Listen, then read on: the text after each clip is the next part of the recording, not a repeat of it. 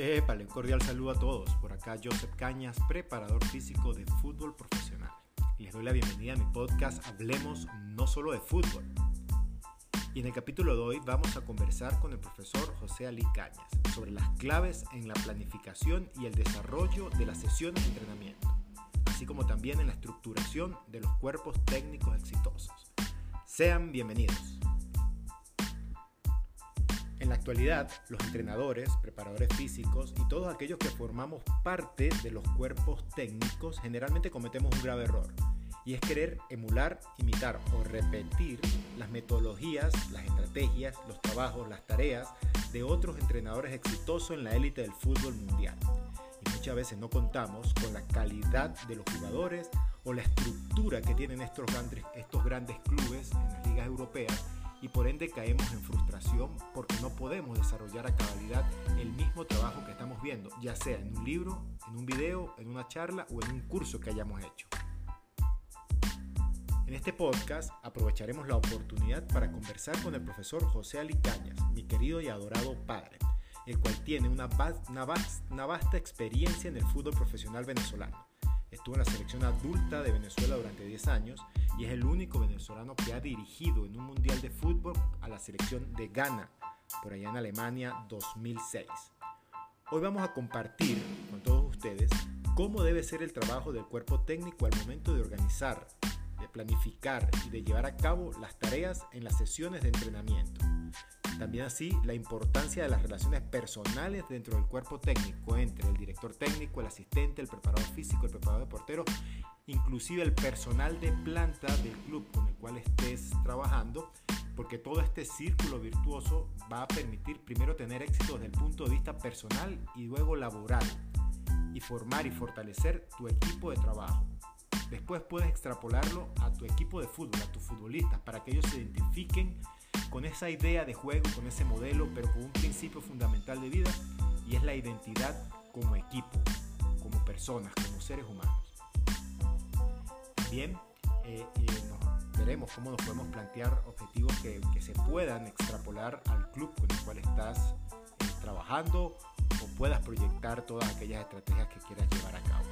Por ende te invito a disfrutar de este entretenidísimo podcast muy ameno, lleno de muchas experiencias de vida y de fútbol, que no solamente el profesor Ali nos va a compartir, sino también de mi experiencia personal en los clubes donde he tenido la oportunidad de trabajar. Así que te invito a disfrutar de este gran podcast que te va a dar mucho contenido de valor si eres entrenador, si eres preparador físico, asistente o todo aquel que quiera servir al fútbol como tal, puedes disfrutarlo. Así que bienvenidos a mi podcast.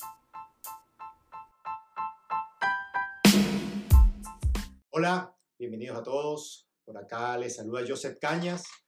Eh, y hoy cuento con la presencia de un invitado muy especial, eh, con el señor José Ali Cañas, eh, mi querido y adorado padre, con el cual tengo muchos cuentos, muchas historias, inclusive desde el punto de vista laboral. Y bueno, lo, lo invité para que habláramos un poco desde la perspectiva del director técnico, y cómo puede influir todo esto en el trabajo eh, diario de los, de los cuerpos técnicos, de los, de los equipos, inclusive los partidos. Entonces, lo, lo, invité para acá para que, para que nos pudiera compartir un poco, eh, agradeciéndole como siempre, no solamente por este espacio, sino por, por todas las enseñanzas que durante toda la vida eh, como persona y como profesional me ha, me ha dejado.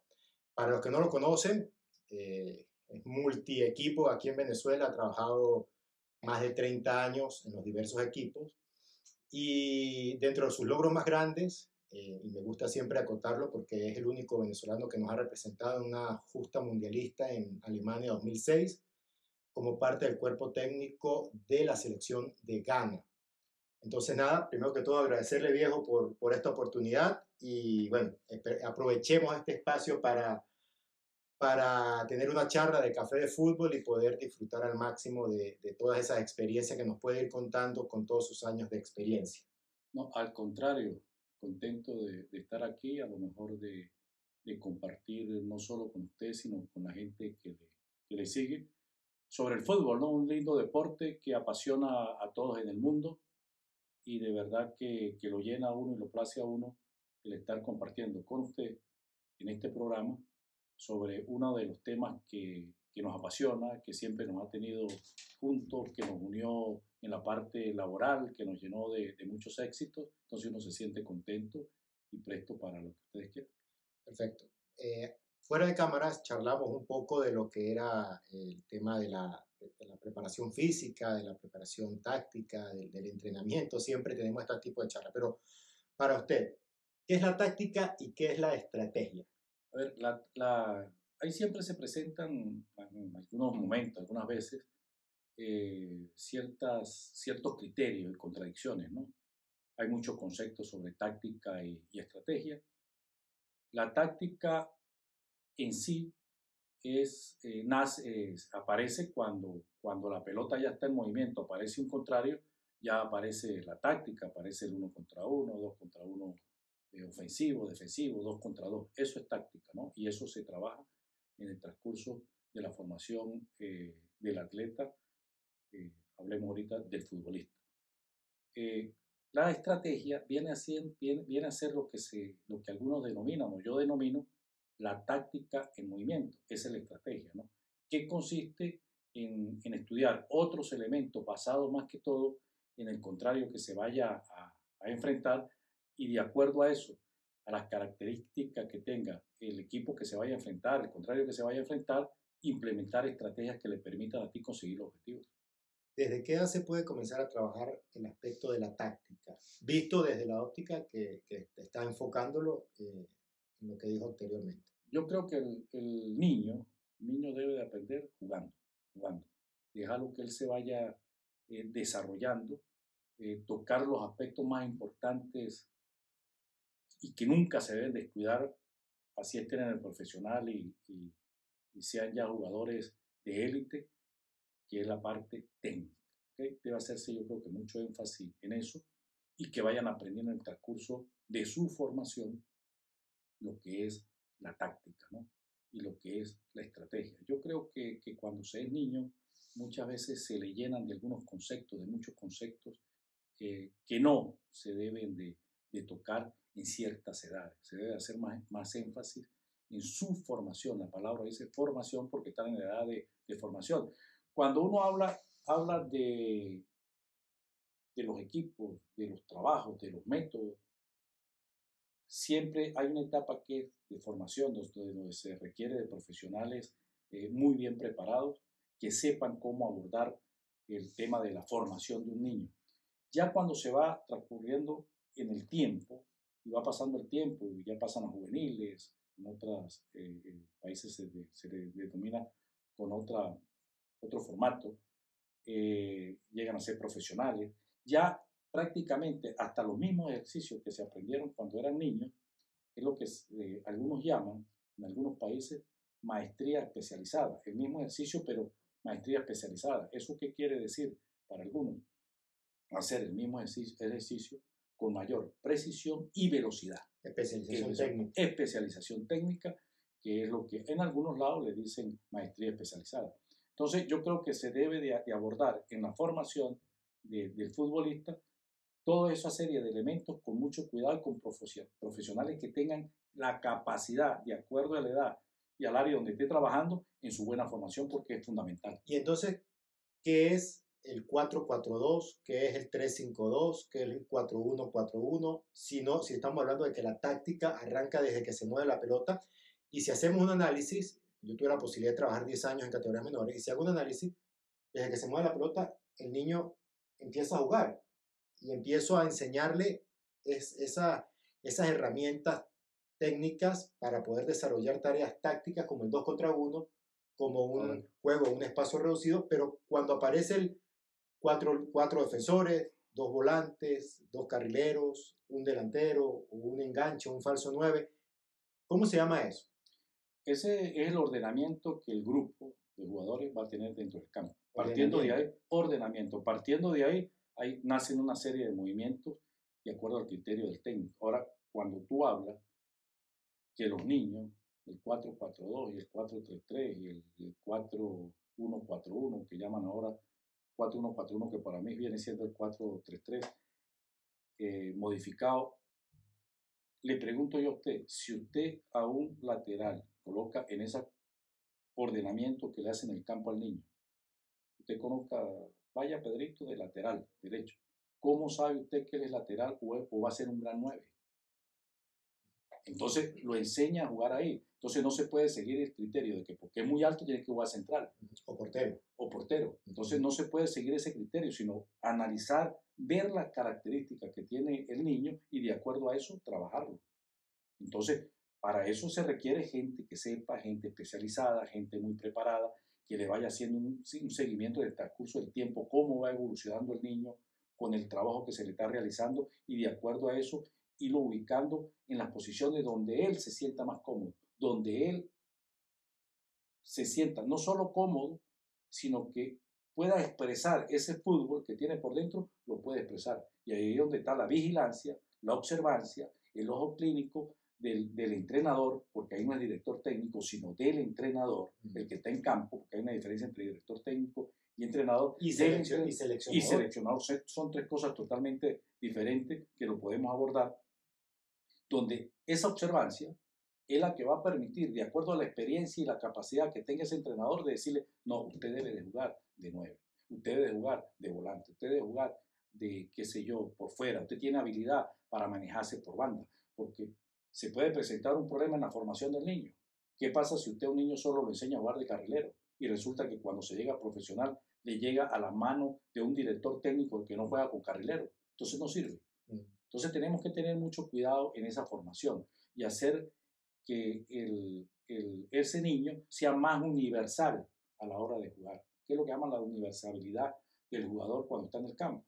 Que sepa manejarse en diferentes situaciones. Polifuncional lo que se llama polifuncional en otras palabras. Mm. Sí, es importante, a ver, yo creo que, que hay que enseñarlo a jugar varias posiciones, hay que enseñarlo a jugar eh, a diferentes perfiles, inclusive enseñarles a, a utilizar ambos perfiles, eh, pero creo que una vez usted me dijo, el, las personas que trabajan en categorías menores, primero tienen que ser las mejores pagas. Y los más preparados. Y los más preparados. Y los que más saben. Y los que más saben, porque generalmente todos queremos, porque creo que es una condición natural del ser humano, el, tener, eh, tener ganas de llegar siempre a un primer equipo. Y todo el mundo apunta al primer equipo y se olvida de la base. Y creo que en, Europa, y lo hablamos hace rato, en Europa eh, tienen una estructura basada en, en, el buen desarrollo del, del, trabajo en categorías menores. Por ende, el director técnico del primer equipo no tiene que desgastarse en formar, en estar pendiente qué jugador te llega al primer equipo, en, diseñar estrategias de trabajo para las categorías menores del club, porque ya están, ya están estructuradas. Ya, ya están establecidas dentro del club. Un director técnico de, un primer equipo eh, que está encargado de, su cuerpo técnico, por eso se llama director técnico, es el que dirige un cuerpo técnico bajo un planeamiento, bajo eh, un trabajo que se hizo previo a una competencia, eh, fijando objetivos y toda esa serie de elementos que se dan eh, para trabajar en un equipo que se tienen que hacer dentro de la organización y dentro de lo que es la planificación y toda esa serie de, de cosas, eh, debe de estar más pendiente precisamente que se desarrolle con su cuerpo técnico, con su cuerpo técnico, el trabajo que se va a hacer en, primera, en el primer equipo.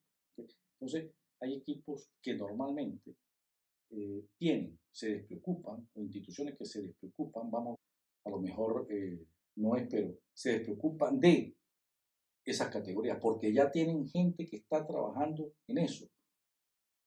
Entrenadores, personal eh, administrativo, personal de logística, de organización, de todo lo que es una estructura para que trabaje eso. Entonces el director técnico solo se, se dedica a, a, trabajar el equipo, el, al primer equipo que llaman en, en algunos lados y buscar los objetivos que se ha fijado la, la institución, ¿no? Porque siempre las instituciones, cuando son serias y bien trabajadas, están claras en cuáles son sus objetivos, ¿no? Hay, que, hay quienes apuntan a, a, torneos y hacen grandes inversiones para ser los primeros, ser los campeones. Hay otros que hacen inversiones para la formación, desarrollo de, los, jugadores y venta por, por consiguiente de, de, jugadores. Entonces, el director técnico debe estar, eh, es abocado a los objetivos que ha fijado la institución para el primer equipo, ¿no? Y dejar esa parte a otras personas que deben de estar preparadas eh, para el desarrollo de, y primero formación y desarrollo de su jugador. José ¿Qué pasa? Disculpe, ¿qué pasa? Usted, usted tocaba, abordaba un tema de que todos aspiran eh, dirigir en primera, es normal. Las aspiraciones son normales. Y todas las tenemos. Y todas las tenemos, y eso es natural. Cuando, cuando alguien comienza en una academia, siempre quiere llegar a ser general. Eso es normal. Pero en el deporte, y lo toco por, por Venezuela y por algunos países de Sudamérica que he tenido la oportunidad de, de estar y, observar eh, diferentes escuelas, viene, toca, es muy importante el tema económico, la estabilidad. Yo creo que si un técnico, un entrenador de categorías menores que está desarrollando, formando, desarrollando, observando eh, niños, es bien pago, tiene estabilidad, yo creo que se dedica solo a eso. Yo creo que por ahí pasa mucho también el tema de que buscan de querer más, de querer más para buscar también su bienestar. ¿Cuál, cuál debería ser, según Ali Cañas, el canal regular que el, el, entrenador debe cumplir para poder llegar bien preparado como director técnico a un primer equipo, a una selección o a, a cualquier club donde vaya a trabajar? Yo creo que el tiempo es fundamental. Cuando yo hablo de tiempo, es lo que algunos dicen quemar etapas, que no es otra cosa que desarrollarse en los diferentes aspectos de una institución o el del fútbol. Hablemos del fútbol, del fútbol. ¿Qué quiere decir esto? Dirigir en categorías menores, formar niños, observar, equivocarse, equivocarse corregir, después trabajar con categorías eh, más, más cercanas que serían las juveniles o equipos de reserva, formar, tomar decisiones y hay algo muy importante que debe tener alguien que se está desarrollando, formando en ese campo, que debe ir, en el transcurso del tiempo, y eso lo da el tiempo, tener su método de trabajo. Eso es fundamental. Director técnico que no tenga método de trabajo, yo creo que no, no, no va a ser exitoso, dependiendo cómo se mide el éxito. Porque para algunos el éxito es quedar campeones, para otro es estabilizar instituciones, para otro es conseguir ciertos objetivos dentro de la institución. El éxito es relativo a lo que se esté buscando, porque solo eh, se mide el éxito y podemos nombrar N cantidad de, entrenadores en el mundo que no han sido campeones y son exitosos. Y son exitosos. Y saben. Son entrenadores que tienen gran capacidad, saben han, generado, para, para criterios. ¿Cuánto tiempo puede tardar uno en diseñar, en crear? Porque al final es, hay metodologías de entrenamiento, ¿sí?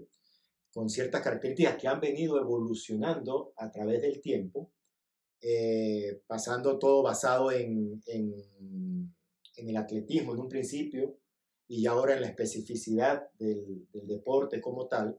¿Sabes? Han, han, hay muchísimos, inclusive, hay como un mix que tú vas agarrando de cada una de las cosas que más se aparezcan a la forma como tú vives, sientes y respiras el fútbol. Eh, cada quien va agarrando de su cosa, pero ¿cuánto tiempo puede tardar uno como director técnico en generar su propio método? Porque igual le pasa al preparador físico. Preparador físico, a mí me gusta hacer los trabajos de velocidad de esta manera, a mí me gusta hacer los calentamientos orientados de esta manera, me, me gusta hacer los trabajos de fuerza de esta manera, y como yo siempre digo, yo puedo tener mi método de trabajo y digo, a mí me gusta trabajar de esta manera, ¿sí? que no tiene que ser directamente con la metodología que yo vaya a utilizar, pero yo tengo mi método y llego a trabajar con un técnico que no le gusta esa forma de hacer las cosas y tengo que adaptarme. Como preparador físico tengo que adaptarme a las necesidades y gustos y pensamientos del director técnico. Y no es que esté mal o esté bien, al final terminamos adaptándonos y creo que una de las bases del preparador físico es la adaptación, tanto física, funcional, fisiológica, pero es la adaptación, inclusive contextual, a donde uno va a trabajar. Pero el director técnico, ¿qué tiene que hacer para poder crear su propio método? ¿Cuánto tiempo? El tiempo, el tiempo es fundamental.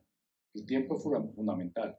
Por eso, eh, cuando se habla de formación, lo que llaman la maestría, la especialización, la maestría, algunos hablan de 10.000 horas, otros de 14.000 horas, es porque tú vas adaptando al cerebro a una serie de elementos que te permiten a, ti ir tomando decisiones con mayor certeza. ¿Ok? Y eso en el transcurso del tiempo. Yo lo puedo poner en un ejemplo. No es lo mismo un médico que haya hecho 2.000 operaciones de rodilla a un médico que haya hecho 10. ¿Quién se equivocó más? El que ha hecho 2.000. Claro. Ok, entonces se supone, se supone que en su operación número 2000 ya tiene tantas equivocaciones. Cuando, se le, presenta un problema, cuando se le presenta un problema, tiene la solución o la, a lo mejor la posibilidad de resolverlo más rápido porque tiene la experiencia. Lo mismo pasa en el fútbol. Tú vas generando trabajo. Eh, por eso hay que quemar las diferentes etapas en las diferentes categorías para equivocarse, tomar decisiones eh, e ir generando, ir creando ese método. Ir creando ese método que, que te permite a ti decir el día de mañana, esto sí, esto no. Estamos hablando de método, no que si tengo el grupo, eh, los elementos para el grupo, los jugadores que son disponibles para lo que yo quiero es otra cosa, un método de trabajo que debe tener un director técnico.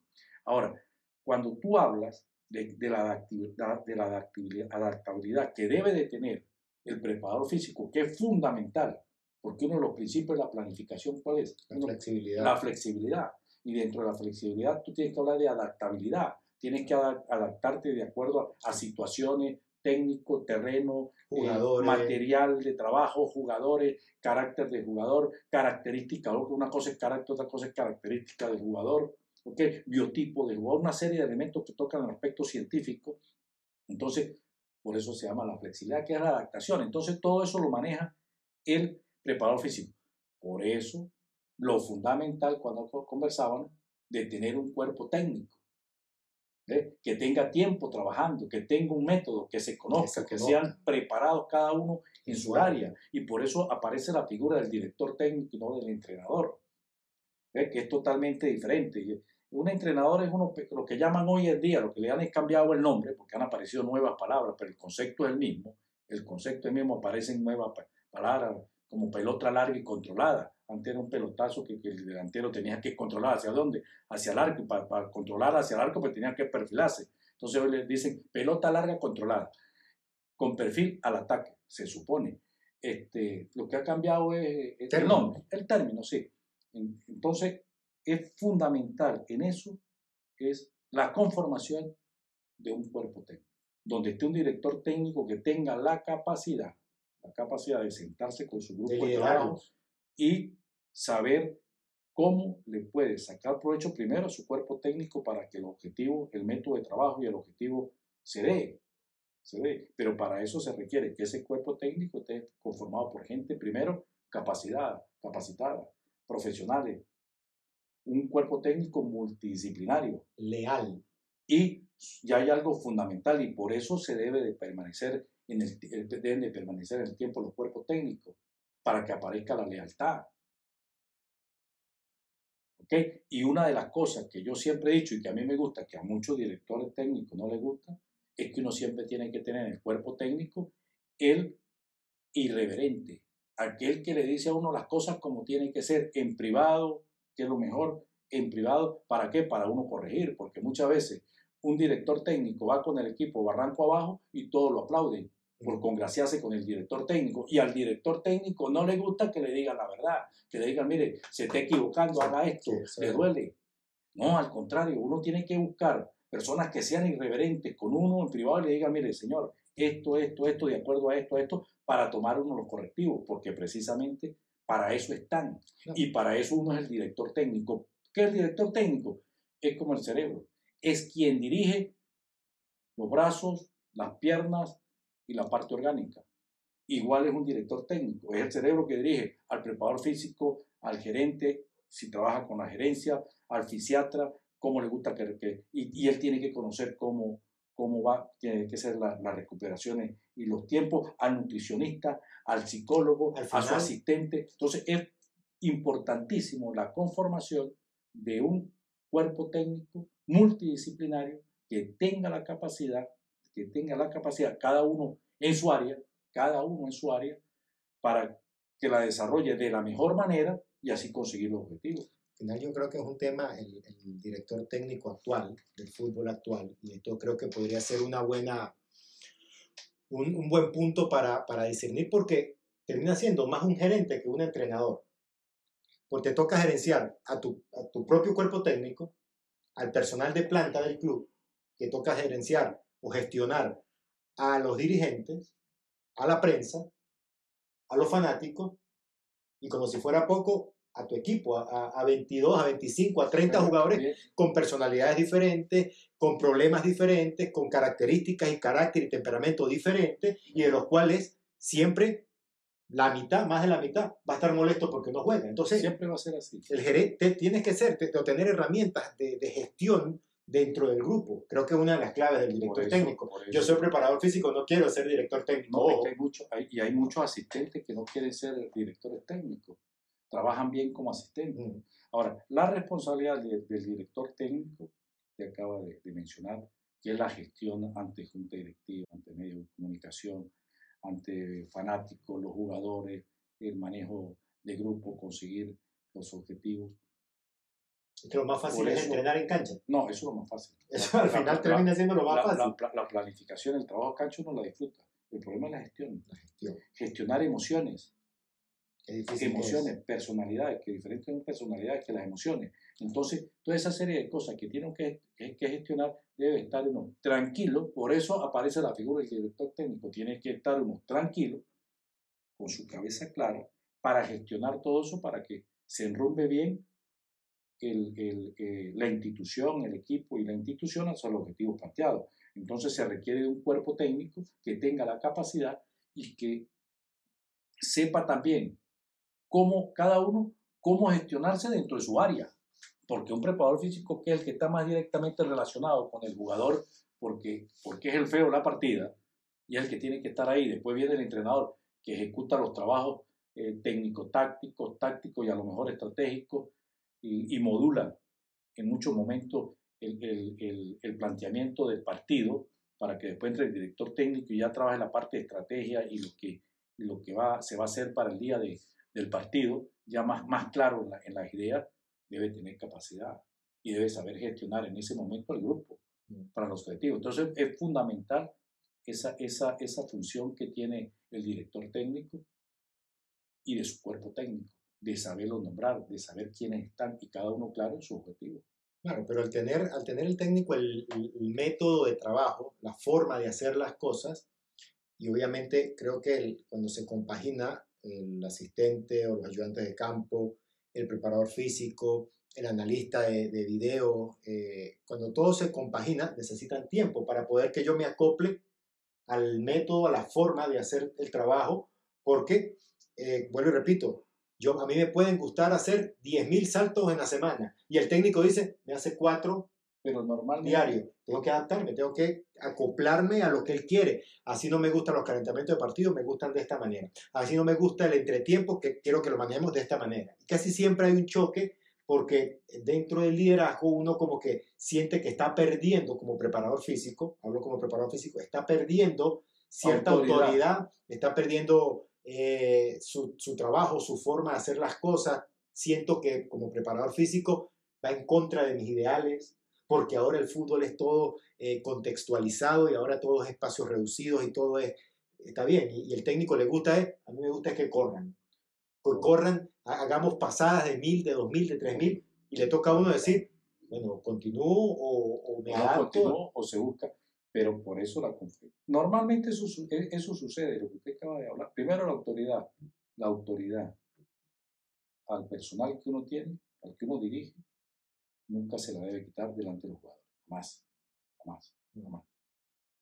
Eso debe tener su autoridad y uno tiene que respetar el momento que está trabajando. Ya después uno buscará si él se equivoca o no se equivoca. O conversarlo en privado. Conversarlo en privado. Eso tiene que ser así porque tú nunca le puedes quitar la autoridad a tu personal.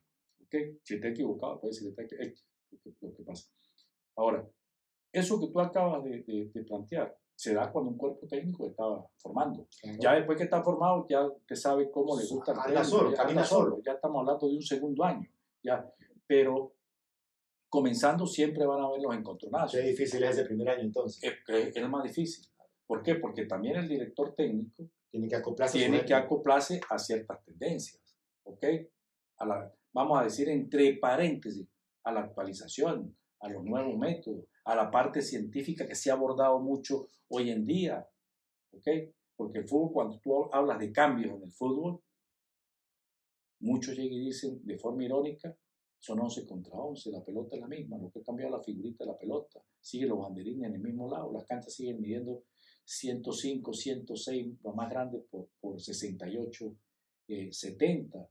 Hablan de 4-4-2, cuando uno llega y busca los libros de la historia de fútbol, la, la conformación y organización o módulos de, de juego, el 4-4-2 aparece desde el 62, 4-3-3 se jugaba de, desde 1962, 63, 64.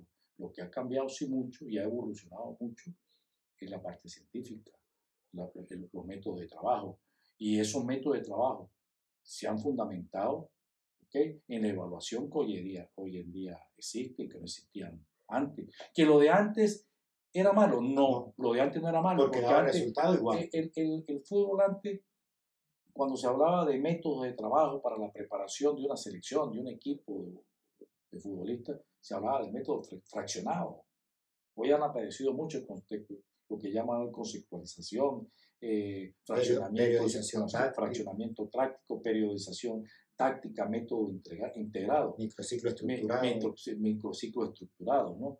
Pero a la larga, a la larga, cuando tú haces un análisis, tú requieres que un principio fundamental y científico que está ahí, que todavía no ha modificado. Y en estos días tuve la oportunidad de estar leyendo porque estaba yo intrigado con algunas cosas que, que escuché, entonces uno se va a los libros, ¿no? A los libros, de repente me gusta más los libros, me gusta sentir el, el papel en la mano, eh, eh, claro, basado en, en, en buscar eh, los mejores libros o los mejores conceptos de algunos entrenadores, pero la fuerza sigue siendo la misma. La resistencia heroica sigue siendo la misma. Las cargas mixtas siguen siendo la misma. que, ya la llaman submaximal. Eh, la carga anaeróbica, lactasia y alactasia sigue siendo la misma. Eso no ha cambiado. El corazón está en el mismo lado los pulmones en el mismo lado. Que ha cambiado son los métodos.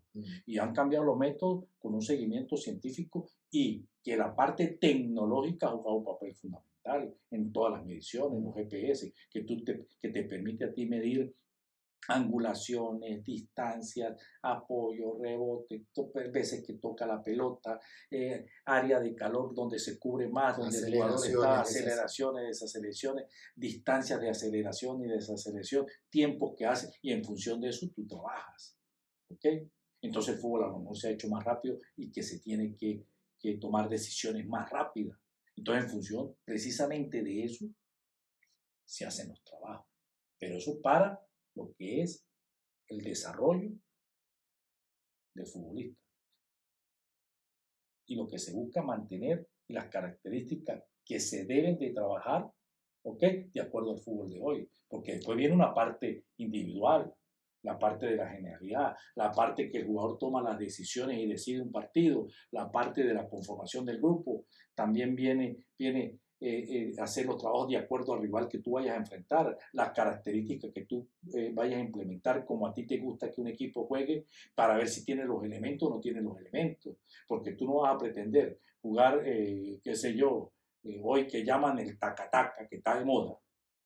Tendrían que ver a Brasil del año 70, a ver si no tenía taca-taca o al, o al, hoy hablan de, de, de, la multifuncionalidad en el fútbol, del desdoblamiento lateral, tendrían que ver a, al equipo que en ese entonces se le decía Holanda, hoy eh, Países Bajos, en el Mundial del 74, donde te aparecían los laterales haciendo diagonales en finalización de, de acciones de ataque, que hoy dicen, la, no, no, le dicen laterales, sino volantes laterales. Entonces, toda esa serie de elementos que te permiten a ti preparar un atleta de acuerdo a las características, hay que tomarlas en cuenta a la hora de la conformación, conseguir objetivos, qué es lo que se busca, ¿ok? Y de acuerdo a lo que vayan arrojando sus estudios que te van dando, precisamente toda esa serie de herramientas nuevas que han salido, ¿ok? Para mejorar, por supuesto, y ir irlas incorporando eh, de acuerdo a lo, a, lo, a lo que se esté dando en tu trabajo. Entonces, toda esa serie de elementos hoy en día han cambiado y por eso se requiere preparadores físicos que estén actualizados, que estén de acuerdo a, a, la normativa, vamos a decir, que se está manejando en lo que es la preparación. ¿okay? Antes la conformación en el tiempo de, antes era, eran, los cuerpos técnicos eran muy reducidos. Hoy, hoy hay, hay analistas de video. Bueno, casi son la misma cantidad de, de jugadores que, que muchas veces hasta más, hasta muchas más. Entonces, pero se requiere, ¿no? se requiere y cada uno, cada uno en lo suyo. Y por eso lo, lo, fundamental de tener buen criterio a la hora de elegir un cuerpo técnico. Bueno, los cuerpos técnicos normalmente tienen mucho tiempo trabajando. Tú ves, cambia uno, cambian dos. Pero uno, como director técnico, debe tener un cuerpo técnico de por lo menos dos, tres, no sé yo, a lo mejor cuatro. El cuerpo técnico sean gente de confianza de uno, que lo conozcan a uno, que ya se conozcan, que sepan cuál es el método de trabajo.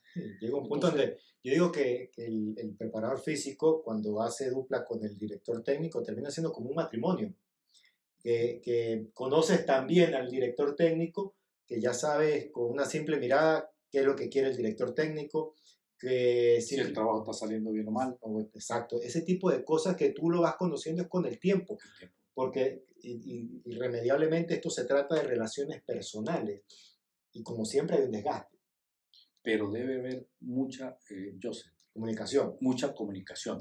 mucha comunicación entre director técnico, asistente y preparador físico. Porque el asistente... es la ese, esa es la clave, sí, porque el asistente es el que va, es lo que llaman hoy en día operador de, campo, es el entrenador. Es que el asistente es el entrenador.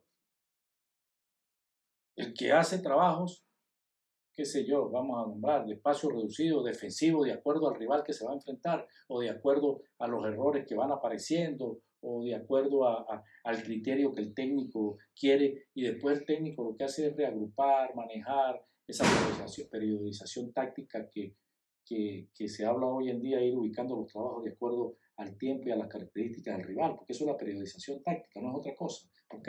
Ir, ubicando, ir ubicando los trabajos y cada trabajo de acuerdo al tiempo ¿ok? y espacio. Y también de acuerdo al rival. De acuerdo al rival. Entonces, se requiere, se requiere que esa triada sepa, se conozca, se entienda tengan criterio y sepan manejar la misma idea. Porque si no vienen los conflictos. Entonces, por eso los cuerpos técnicos son fundamentales. yo creo que los conflictos son, son aspectos naturales en nuestra profesión. ¿Dónde está la clave? Desde mi punto de vista, de, de, asumir, de, de hablarlo y de seguir adelante. Al final, cierras la puerta, hablas, soluciona el problema, abres la puerta y, sigues, trabajando normal sin ningún problema. Pero se debe tener la madurez y el profesionalismo para lo que yo te digo. Uno debe de tener en el cuerpo técnico siempre la decidencia. Siempre. El que te va a decir, epa, yo creo, yo creo que esto es así. Por aquí está mal y por aquí está mal. No, que por qué, por esto, por esto, por esto, por esto. Ya queda de parte del técnico la toma de decisión, porque al final es el que toma la decisión. Él es el que toma la decisión. Pero uno tiene que darle su punto de vista, por lo menos. Como dice uno de forma criolla en el fútbol, él verá si se tira por el barranco o no. Claro. Pero usted le dijo, epa, ahí está el barranco. Ahí está el barranco. Entonces, debe existir, pero debe existir una madurez del director técnico. También. Por eso usted ve que en Europa la gran mayoría de los equipos de directores técnicos son personas mayores. Y atrás de ellos, que, que, que pude yo notar, hay gente de de, mucha experiencia, de muchos, muchos años en, en el fútbol, eh, que han dirigido, que, que, son los que están observando el trabajo y respaldando al director técnico. ¿Por qué? Porque a la larga lo que se busca es que la institución consiga el objetivo, que a la final, porque los hombres pasen a instituciones que eso está muy trillado, pero pero es así, pero, es, así. Pero es la realidad, es la realidad. Suena feo, ¿sabes? Suena no, no, es la realidad, pero es la realidad. Sí, me pasó cuando, cuando estuve en Brasil con Atlético Mineiro, eh, el arquero, que fue el que tapó uno de los penales contra, contra Cholos, me parece, eh, los zapatos de fútbol de él, los guayos de él, tienen una iglesia. Y cada vez que llega la fecha en que él tapó el penal, la gente va a la iglesia a tocar los guayos. Y hacen fila para tocar los zapatos del tipo creencias, culturas.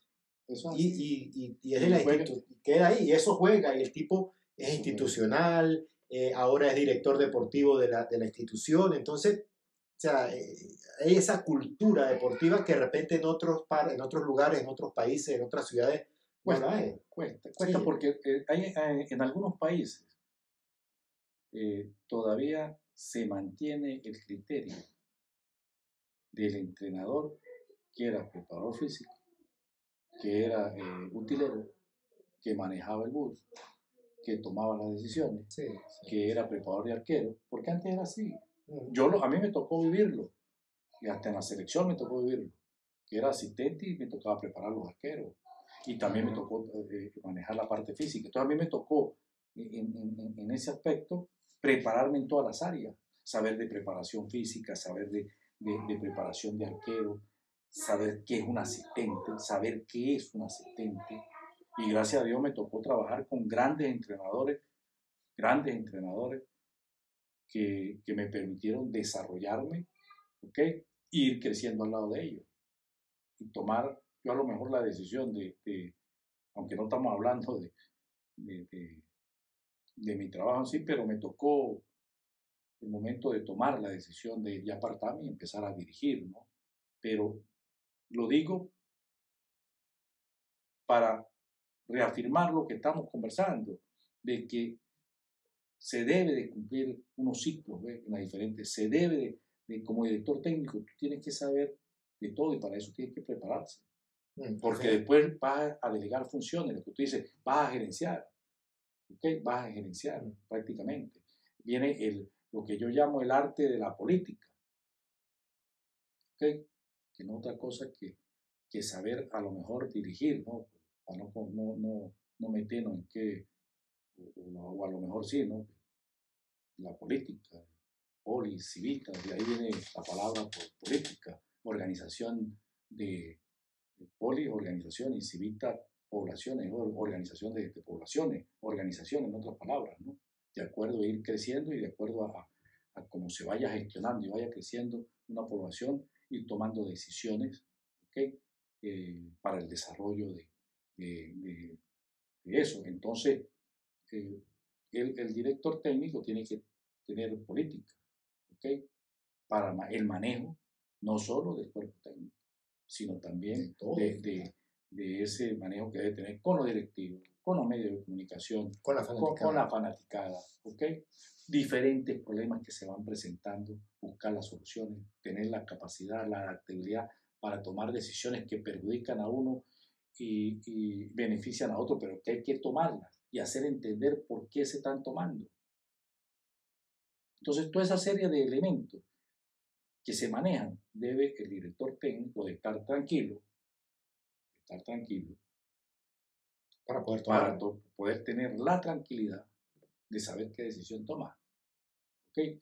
Yo tuve la oportunidad de ver muchos directores técnicos por diferentes motivos de trabajo en grandes equipos, que prácticamente los directores técnicos estaban observando el trabajo desde sus oficinas, algunos, desde sus oficinas algunos, viendo por un vidrio y él sabía cuándo tenía que intervenir, cuándo tenía que entrar al entrenamiento. Y puedo contar N cantidades de anécdotas que yo, yo viví. Uno de ellos, Alex Ferguson. Uno de ellos, Alex Ferguson, otro que el que tuvo en la selección de, de Corea también. Tuve la oportunidad de, de por muchos motivos, de, de observar que ir, a observar. Yo estaba, cuando yo estaba con ganas, lo enfrentaron un partido amistoso. Fuimos a ver, yo fui a ver el partido con lo que decía para espionaje, vamos a utilizar la palabra, ir a ver qué, cómo trabajaba, me tocó viajar a un país, a Irlanda creo que fue, y cuando yo voy, estoy buscando el, el, técnico, no, no, él estaba sentado con un flujo, con una computadora en una tribuna, y yo sentado al lado de él, y yo, este no es el técnico, ¿qué hace aquí? Después al, al, día siguiente fui, ya tenía el mono puesto y, y trabajó. Después al tercer día. tocó justificar, ya, ya, tercer, ya tercer día fui y ya también estaba sentado, con, estaba sentado otra vez en tribuna. Entonces, formas ¿no? de, de, trabajo. Pero, cultura también. Y cultura. La cultura. La cultura, pero también tenía tres, cuatro personas que estaban ejecutando. Técnicos, entrenadores. Entrenadores que estaban ejecutando, claro, de primerísimo nivel, que estaban ejecutando el trabajo que, que él quería y que se estaba buscando en ese momento para enfrentarnos a nosotros. Entonces, eh, son criterios, pero sí la, la, importancia de un cuerpo técnico, yo sé, yo creo que es fundamental y de gente que esté capacitada es fundamental, preparada, estudiada capacitada. Creo que es una de las cosas más difíciles en poder eh, aglomerar personas capacitadas eh, que sean suficientes, que sean eh, preparadas, eh, que congenien con el temperamento, con el carácter, con las formas. Es lo más difícil. Y que sepa para qué están.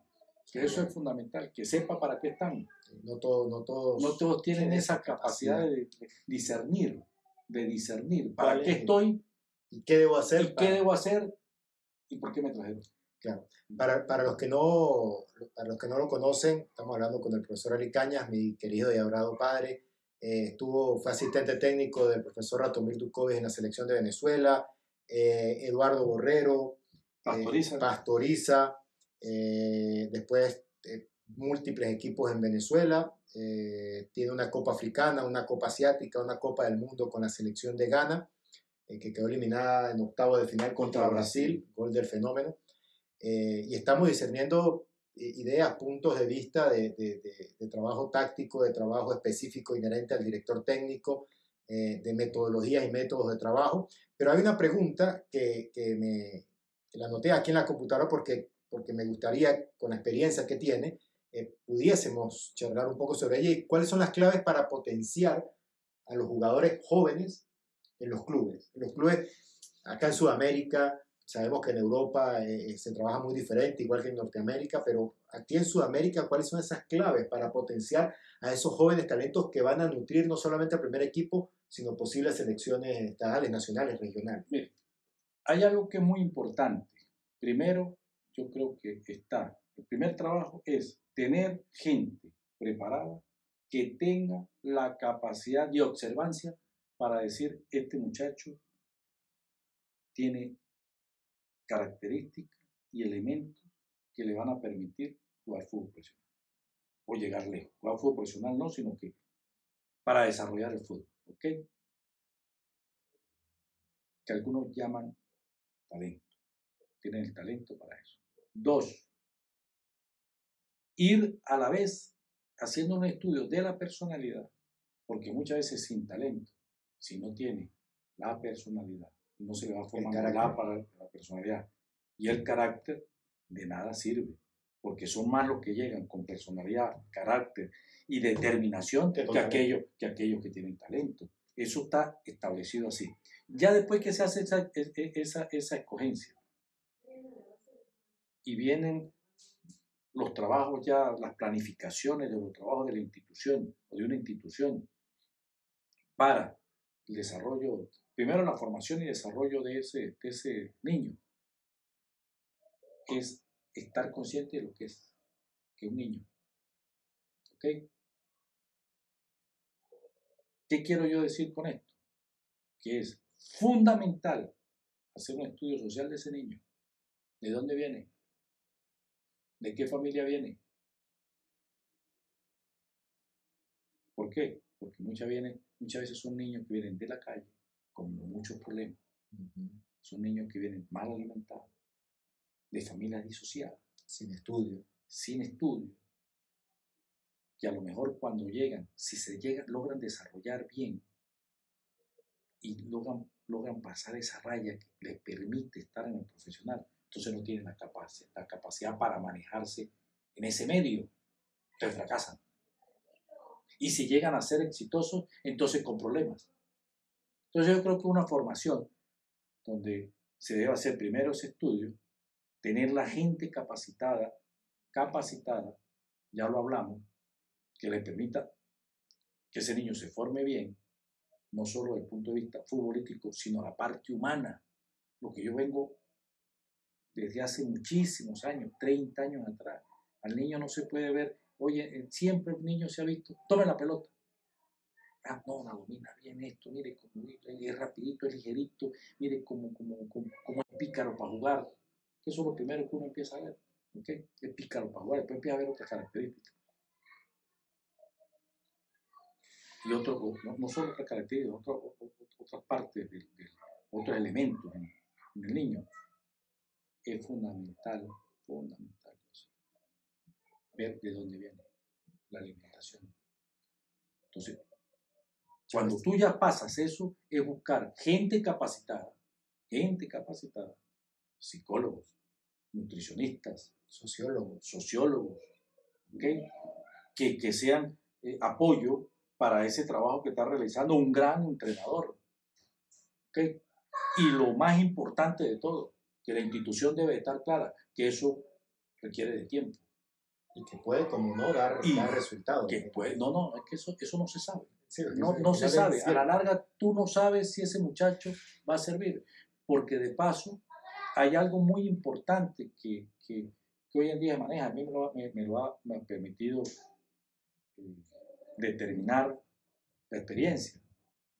Hay, hay jugadores que se desarrollan en diferentes momentos. momentos. No hablemos de Messi, que en paz descanse Pelé, son cosas, son casos aparte. No, no, eso son, son, son, son cosas aparte. Como dijo Menotti, cuando hablemos de fútbol quitemos a Pelé, porque era de otro planeta.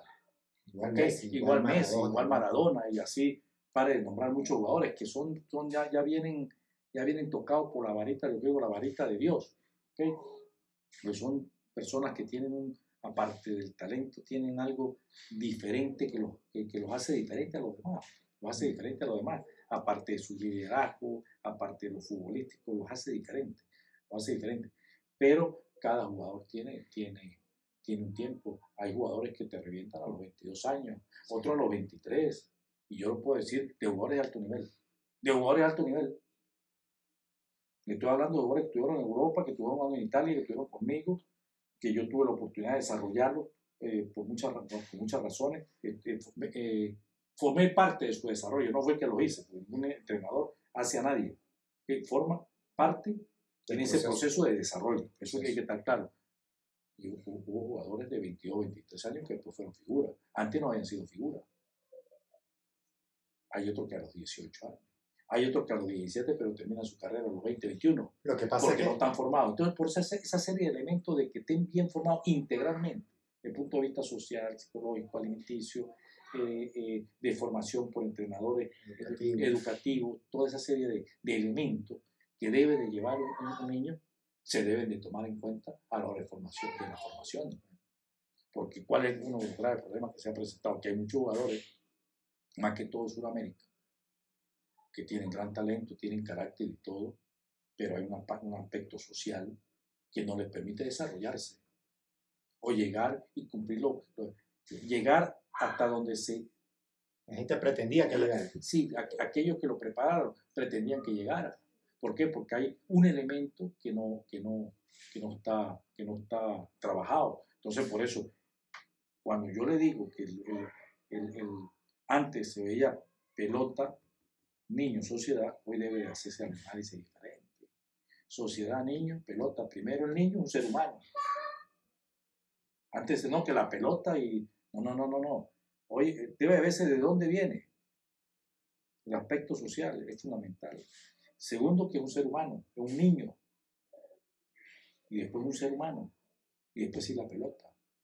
Porque ya el niño, cuando tiene las características, eso inherente, eso, está ahí, está ahí. Lo que hay que desarrollar, desarrollarlo. Por eso cuando, cuando se hace un estudio de un niño, hay que, que, que, uno de los errores que se comete, a lo mejor el equivocado sea yo, pero lo voy a decir, muchas veces se le desarrolla aquello, las carencias. No, al contrario, hay que trabajar más sobre sus virtudes. Hay que potenciar sus virtudes. Hay que potenciar sus virtudes. Y mejorar. Y mejorar las carencias. ¿Entiendes? Entonces se hace al revés. No, no, como él lo, lo, lo, domina bien, vamos a hacer esto. No, no, al contrario. Al contrario, hay que desarrollar. Es rápido, bueno, hay que trabajar sobre eso más. Mm. ¿Ok? Coincido con, con hay, que, hay que trabajar más eso. ¿Ok? Es técnico, hay que trabajar más eso. Explotar esa virtud que tiene. Y después hacerle trabajo para desarrollar las carencias. ¿Ok? Y las desarrollando. Entonces, por eso es fundamental hacer un estudio social. El estudio social está el aspecto religioso, está el aspecto social, está el aspecto personal.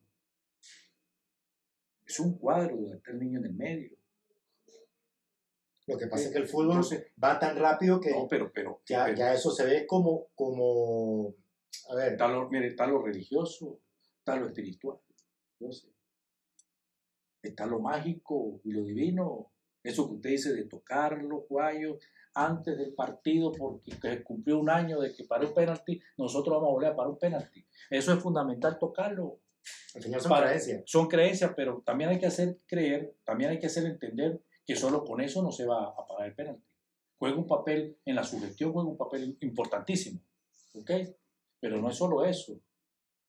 Y vean que eso, eso es una de las partes. Entonces hay que hacer un estudio en esa formación del niño, cuando se está niño, no después. Después lo que hay que reforzar y dejar ciertas cositas que a lo mejor no hayan sido trabajadas para trabajarlas. Aparte del ego. Eso es fundamental. ¿Ves? Porque tenemos que recordar que el fútbol es un deporte colectivo. Ustedes se reirán, pero es un deporte colectivo que para yo poder poner al máximo mis virtudes necesito de él. Yo necesito de 10. Ah, un gran arquero, ok, sí, pero si no tiene una buena defensa, Si no tiene un delantero, no van a hacer los goles y no van a ganar. entonces podemos trabajar sobre acciones técnico-tácticas y estratégicas para la conclusión de acciones de juego en ataque. Vamos a decir bonito. Pero si usted no tiene un buen definidor, entonces da lo mismo que trabajemos sobre acciones técnico-tácticas en ataque. ¿De qué sirve que la trabajemos si no tenemos la persona que, que nos concluya una acción de juego? Podemos trabajar sobre acciones de juego por banda para tirar centro. Y si no tenemos cabeceadores o no tenemos gente que nos llegue eh, a la zona de O buenos ataque o buenos centrales, pues está lo mismo. Entonces, toda esa serie de elementos son fundamentales. ¿ve? Para yo poder sobresalir también requiero de mis compañeros, un deporte colectivo. Entonces yo requiero que mi compañero esté en buen momento, yo estar en buen momento, o la gran mayoría esté en un buen momento para que, para que eso fluya de la mejor manera. Y para eso se requiere toda esa serie de trabajo, pero esa serie de trabajo tiene que realizarse abajo.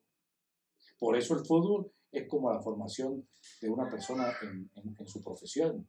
No puede pasar, excepto Maradona, Pelé y algunos más, pasan de primer grado a, a- a- a la universidad directo, porque tienen la capacidad. Messi a los 18 años eh, hacía lo mismo que, que hace hoy en día. Bueno, no lo hace hoy en día. Hoy tiene otras características Sí. por la edad, sí, pero juega de otra forma, más maduro, toma mejores decisiones. Pero antes tenía el, el ímpetu de joven, más las condiciones que tenía, pues, bueno, y así Pelé y el otro. ¿Me entiendes? Pero son casos excepcionales. Entonces uno debe pasar primero por una escuela, ¿ok? Después que pasa la escuela va al liceo, y después a la universidad, y después el posgrado. Entonces ese proceso de formación que tú tienes en cualquier cumplir. profesión, tiene que cumplir un futbolista, igual tiene que estar en una escuela. Después vienen las categorías intermedias, que son eh, de 10, la, la, la sub 15, sub 16, sub 17, sub 18, donde están corrigiendo y aprendiendo también en- en fu- a, a base de esos errores que va cometiendo, cometiendo y que el, di- que el entrenador está observando para irlos corrigiendo, para que tome decisiones, para que pierda temor de tomar decisiones, para que cuando ya llegue al profesional aparecen las ejecuciones ya lo que llaman maestría Sí, ya, especializada. está, ya- ya tiene, ya tiene un bagaje importante, no solo Las 14.000 horas, José. sí, Ese, el- bagaje se adquiere con el con tiempo, el tiempo, el bagaje no se adquiere con el tiempo, con los errores, con, con los errores. Y hay algo que y no eso se- es toda profesión. y hay algo que no se puede quitar, sobre todo al niño, y es la competencia, porque la competencia tiene una connotación especial, y es que es allí donde tú te exiges al 100%, es allí donde, donde cometes los errores, donde aprendes de esos errores. Una cosa, una cosa es la competencia, otra cosa es la competitividad. Mm. Son dos aspectos totalmente diferentes y sobre las dos áreas hay que trabajar al niño y al joven y al profesional. Pero cuando tú vas formando eso Claro. en la base, ya lo demás, lo demás eh, es más fácil. Porque tú ya sabes discernir, discernir cuando tienes cierta edad, 20, 21, 22 años, el, el- el- lo que es el deporte. Yo te le voy a hacer una pregunta, de hecho. Usted juega ajedrez Sé mover las fichas. sabe mover las fichas, ¿eh? pero no conoce el juego. No entiendo el juego. O ¿eh? sea, no, No, entiende el juego. sí, pero, pero no, no lo sé jugar. Ajá. El futbolista pasa, ajá, el futbolista pasa lo mismo. Juega, pero no conoce el juego. Porque no sabe discernir Y eso se, se trabaja de la base. desde la base y el tiempo.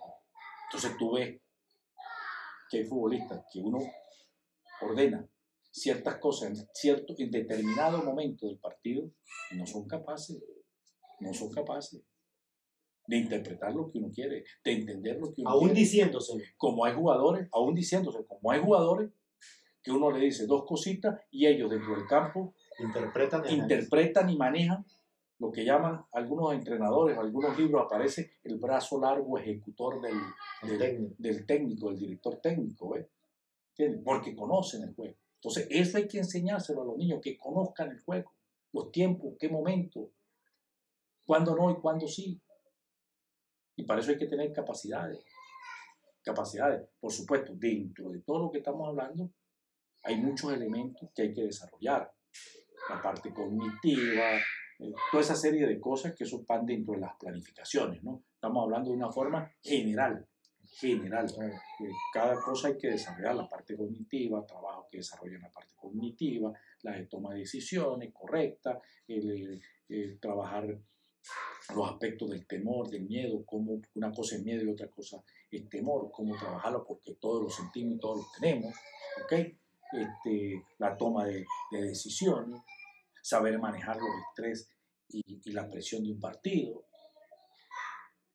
porque eso lo manejan, ojo, muchas veces uno cree que, que solo aquí, no, no, en todos lados, en todos lados, Me toca a jugadores que no pueden dormir la noche antes del partido. todos lados, jugadores que han estado en mundiales, han jugado partidos mundiales, igualito le ponen el- la pelota, pon penalti y el arco le pone pequeño y viene al arquero muy grande.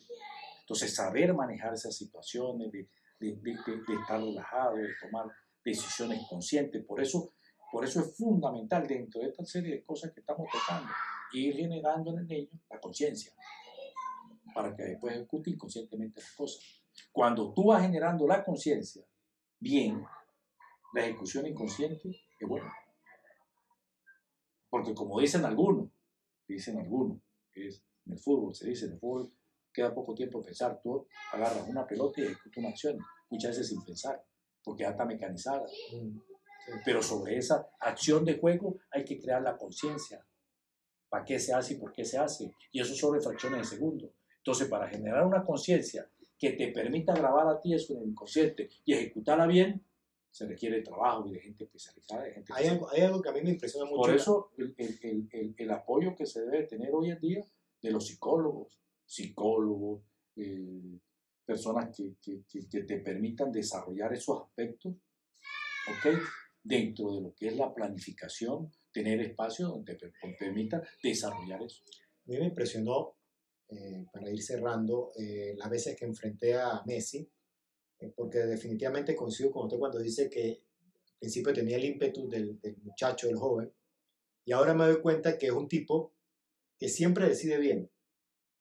Le tira la pelota o le tira la pelota al compañero, al perfil, al perfil que debe, que, que amerita la acción, con la precisión adecuada, con el golpeo idóneo para que el tipo haga el control hacia donde tiene que ir. Pocas veces tú ves que era un pase donde el jugador tenga que retroceder a recibirlo hacia atrás, a menos que esté incomodado, obviamente, pero decide bien, tira las pelotas donde, donde corresponde la jugada, entendiendo el juego desde, desde su comprensión táctica, estratégica, y, y- y siempre decide bien el pase. Nunca da, nunca da un pase errado o por darlo. Siempre, siempre con una, obviamente ya tiene una maestría, él desde los, yo vi videos del chiquitico y siempre fue igual, ¿no? Pero Yo una vez, yo una vez saqué, saqué una estadística, me puse el tiempo de, de los minutos que había jugado de los 15, de los No. 15 años a los 18.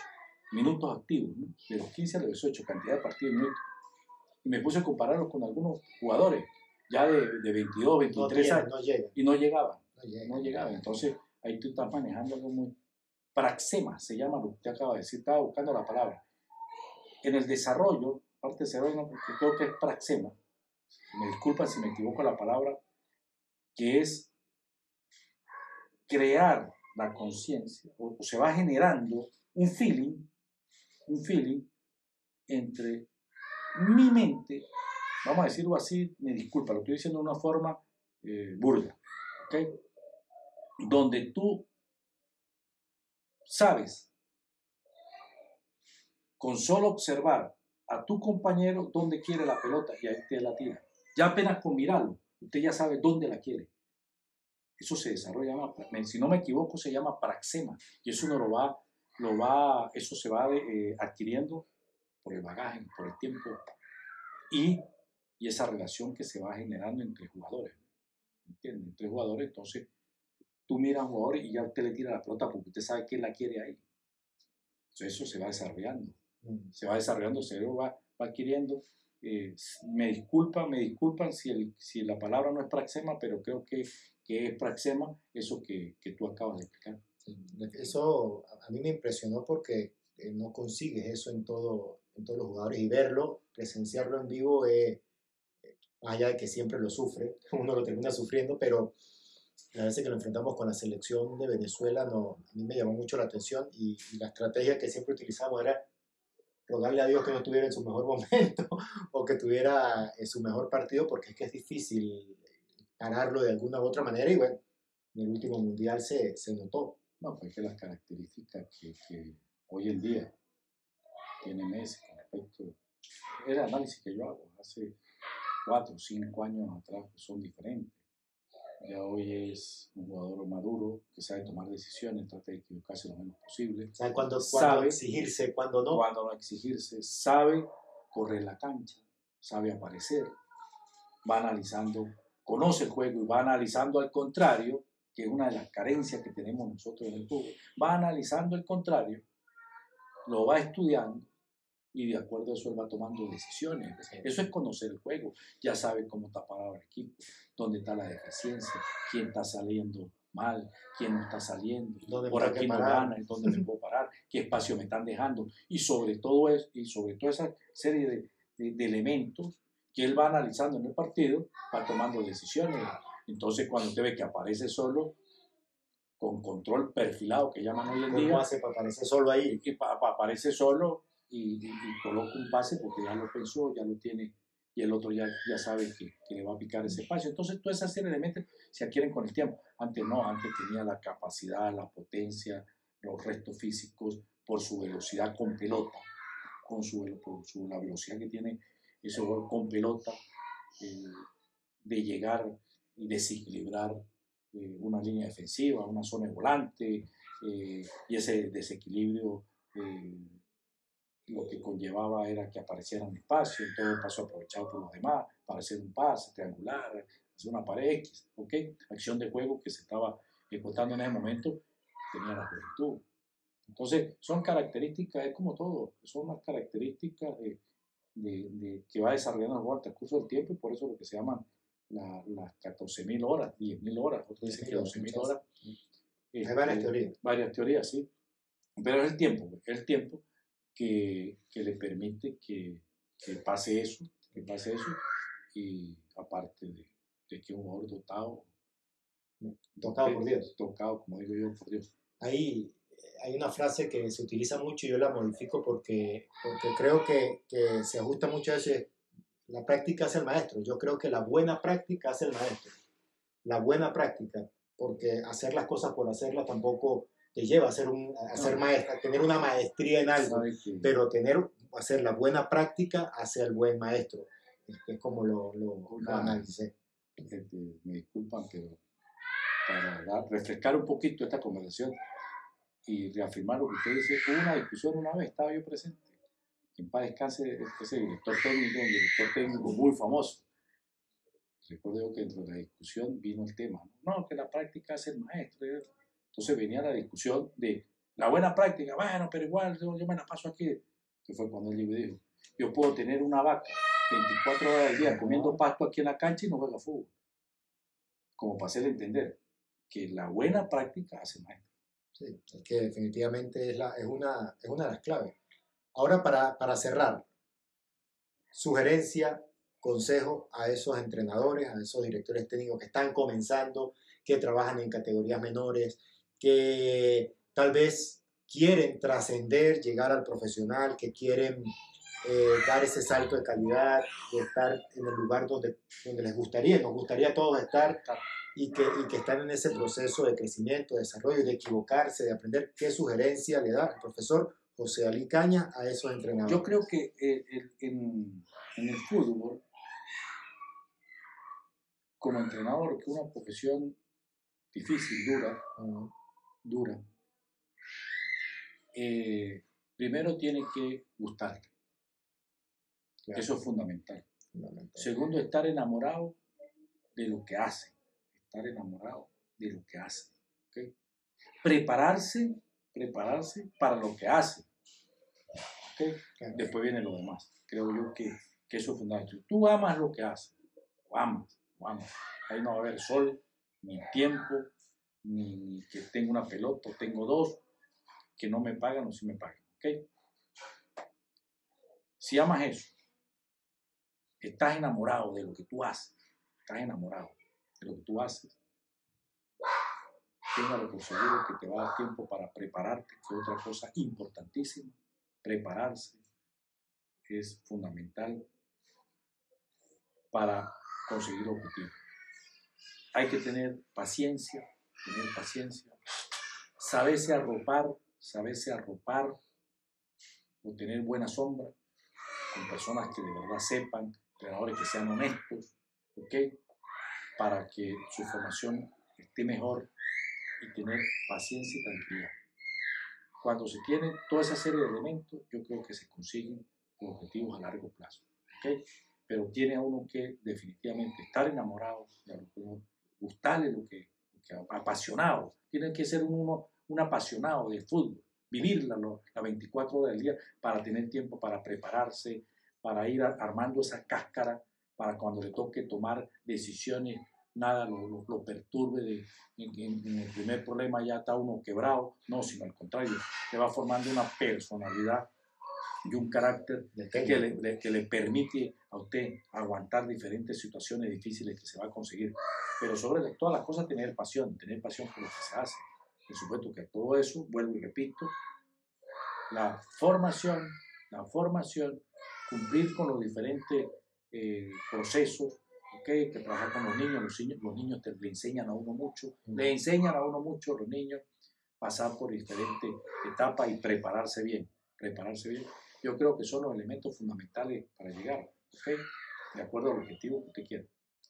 Muchísimas gracias, profesor Cañas.